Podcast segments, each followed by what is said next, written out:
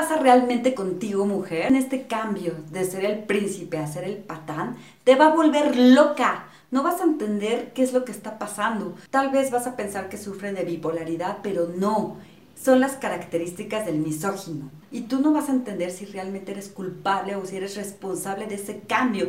Te vas a sentir tan mal, tan vacía, tan humillada, que hasta él va a hacer todo lo posible porque tú pienses que tú tienes la culpa de ese cambio. Claro, él nunca se va a ser responsable de la situación.